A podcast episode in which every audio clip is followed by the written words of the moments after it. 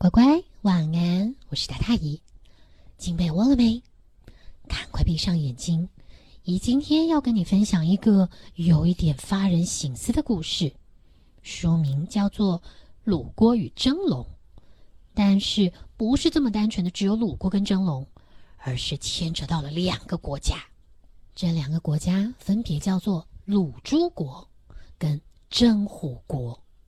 鲁诸国的人民非常爱吃卤味，你想想看，一个国家里面呢，他什么别的菜色都没有，就是卤啊卤啊卤。每天你就只要一进到他们的城里面，就听到啊咕嘟咕嘟咕嘟咕嘟咕嘟咕嘟，就是那鲁国拼命在煮什么鸡蛋呐，呃肥猪啊，呃卤牛腱呐，呃甚至还有人把三明治也丢下去卤。鲁诸国的人觉得啊，东西一定要卤过，那才能够叫做嗯人间美味呢，是吗？但是就隔了那么一座森林，另外一边有一个国家叫做真虎国，他们恰恰跟鲁诸国的人相反，他们喜欢蒸东西。不论你能想到什么花卷啊、馒头啊、牛奶糖、佛跳墙、蒸鱼、蒸虾，什么能够想到的，就是一个蒸，什么东西都要蒸。每天呐，你就看到他们那个城里面飘出来呼呼呼的白烟，就这么样，那底下的水啊，在那噗呲噗呲噗呲噗呲噗呲的响。不论你把哪个盖子一掀开，哦，那扑鼻的香气，哦。馒头、豆瓣鱼、花卷，哇，那是真的香气逼人呢！真虎国的人会一边吃着热腾腾的包子，一边说：“嗯，这滋味真好，嗯嗯，真是好吃。”嗯，你看，两国的口味就差这么多。以前呢，他们偶尔还会交流一下，但是因为口味的差异啊。让他们一代又一代，慢慢、慢、慢慢的就疏远了。因为呢，鲁出国的厨师觉得，嗨，用蒸笼蒸东西多没创意啊，味道多清淡呐，多无趣啊。但是那是他们说的，蒸虎国的看他们鲁出国又不一样啦。好好的这些食物，成天被这么卤啊卤的，卤的黑乎乎的啊，不都糟蹋掉了吗？你哪吃得出来这鱼的鲜呐，虾的香啊，是吧？你说是吧？日子一久，这两个国家的人民啊，就越来越少见面，根本也不坐在一起吃饭。到了后来啊，他们干脆把两边的城门都给关起来了，永远都别见了。算了，不知道过了多久，也不知道是为了什么原因，这两个国家竟然打起仗了耶！这个发生战争的地点呢，就在两国交界的森林。啊，你看啊，为了这场战争啊，真的是劳民伤财，成天你就看着那大炮、弓箭、飞刀齐出啊。不过，成天这么打打杀杀的，到了晚上就会变得异常宁静。为什么啊？因为啊，这些人打仗归打仗，还是要吃饭的嘛。所以，一到了傍晚，鲁诸国的军营啊，就会传出那哦阵阵的卤肉香。你就听着那卤锅啊，咕嘟咕嘟咕嘟咕嘟咕嘟咕嘟咕嘟咕嘟咕嘟咕嘟。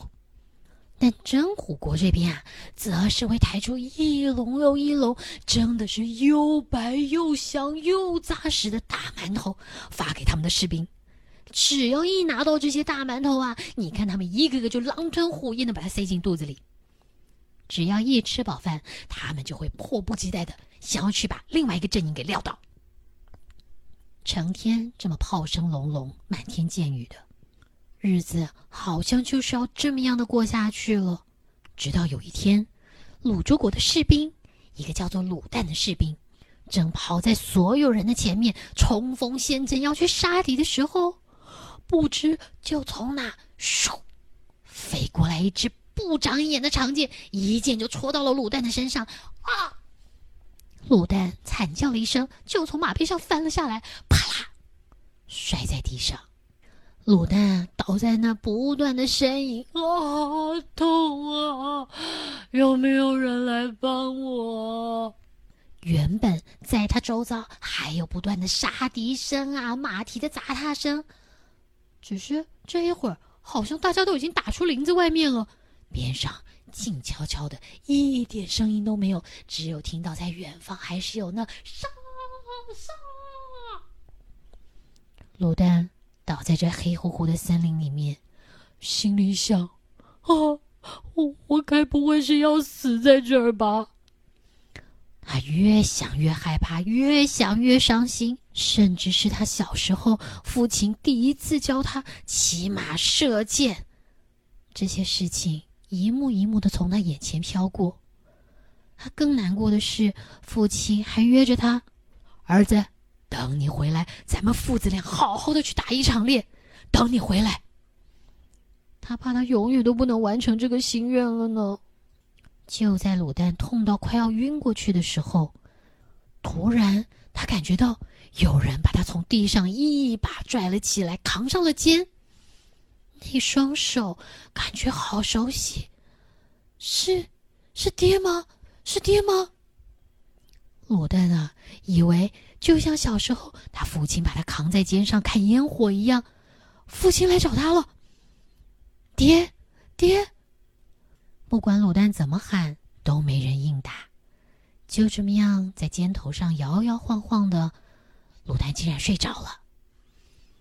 等到他一觉醒来的时候，发现，嗯，自己是安安稳稳的躺在一间木头小屋里面，而且他的剑已经拔掉了，伤口也已经都包扎好了。一个白胡子老爹走过来，慈祥的看着他。饿不饿？正巧卤蛋的肚子啊，就这么赏脸的咕噜咕噜咕噜的响起来了。他不好意思点了点头，哦，真饿了。是您救我的吗？老爹啊，一边点点头，一边转头去拿了个东西。没事，你躺着啊，好好躺着。转过头，老爹端来了一个，嗯。热乎乎的馒头，卤蛋，嗯嗯嗯，摇了摇头，嗯了几声，指指自己的背包，从里头拿出了一大块的卤肉。这个老爹啊，看着卤蛋，笑着摇了摇头，好，好，好，卤肉。然后顺手切了一块厚厚的卤肉，夹进了馒头里，又塞回给了卤蛋。看着那个夹了肉的馒头，卤蛋心里想：真是糟蹋了我的卤肉啊！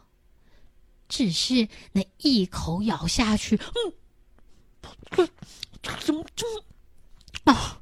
这怎么这么好吃啊？是啊，这真好吃啊！卤蛋心里想：以前怎么没发现这滋味这么好啊？在这木屋里头，除了卤蛋。还有啊，八九个受伤的士兵，有卤珠国的人，也有真虎国的兵。这些啊，不是手给废了，就是脚也残了，还有脸上有伤的。有的坐在那儿，有的躺在那儿，即使行动不便，大伙还是横眉竖目的互相瞪来瞪去，恨不得啊，一脸要消灭对方。有一个真虎国的士兵，硬是撑起来，拿了一把刀，站起来要砍人。白胡子老爹走过去，一把拍开了他的刀，安心养伤，这里不准打仗。老爹说了算。那个想拿刀砍人的叫做蒸蛋，你一听就知道是真虎国来的。蒸蛋被老爹训斥以后，乖乖的坐下来。气喘吁吁，但是啊，还是乖乖的接过了老爹塞给他的那个馒头夹肉。他呀，一口一口的咬，咬的还挺开心的呢。白胡子老爹在这屋里面是走来走去，一下帮这个换换药，一下替那个清洗伤口。老爹的动作不是那么的灵巧，但是他对大家的那份心啊。让每个人都觉得，这人好像就是自己的父亲一样。每回老爹给大家换药、清理伤口的时候，就会不自觉的哼着那一首歌。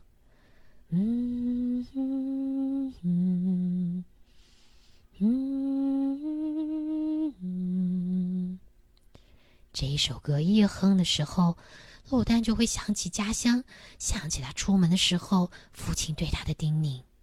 战争持续的在打，但是也不知道为什么，一直没打到老爹这儿来。白胡子老爹常常出去，常常一回家的时候就会多扛几个人回来。有的时候呢是鲁珠国的兵，有的时候是真虎国的人。他对大家一视公平，为每个人吃药，替大家包扎伤口、疗伤。久而久之啊，在这儿的所有士兵。都是喊他老爹。你看他老爹喊的多撒娇啊！老爹，我伤口又痛了。只要没看到老爹，你就看到那几个在那互相问：“老爹呢？老爹又出去了。”在老爹的屋子里面是没有国籍差别的，大家呀也已经都彼此包容了。到了后来，卤蛋跟蒸蛋的伤也好了。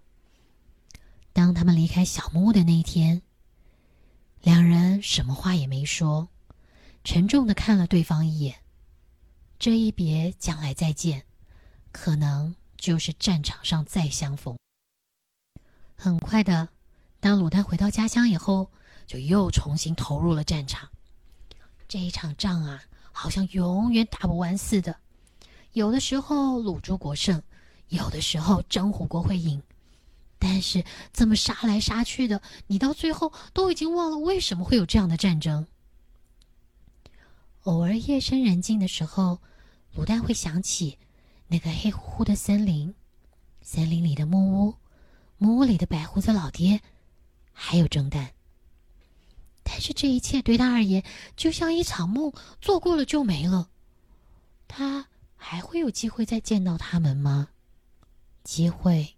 没过多久就出现了。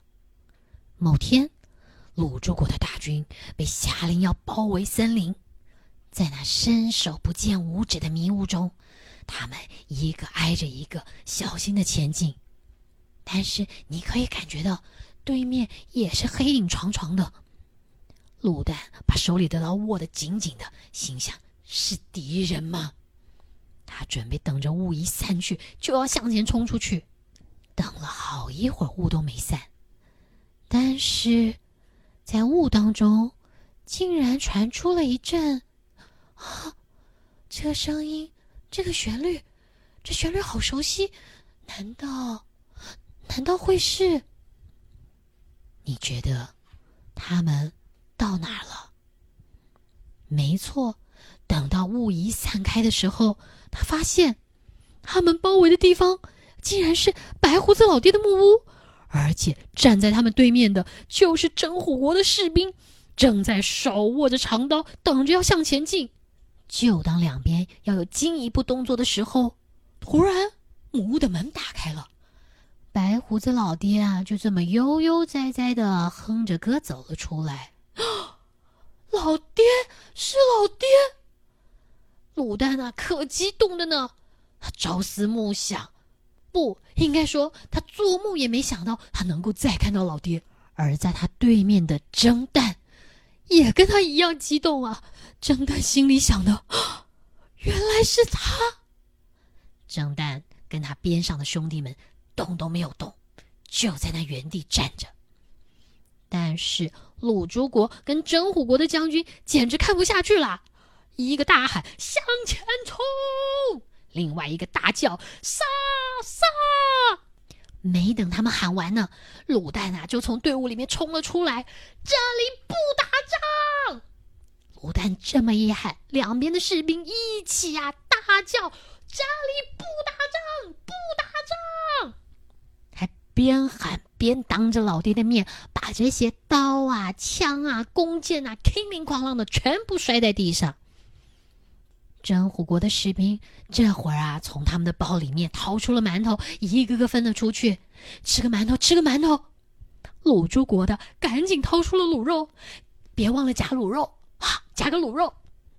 两边呢，就这么馒头夹着卤肉的，一个递给一个，最后还递给了将军。两边的将军都尝了一口，笑了起来，互相拍拍肩膀。我想他们早忘了当时到底为什么开战。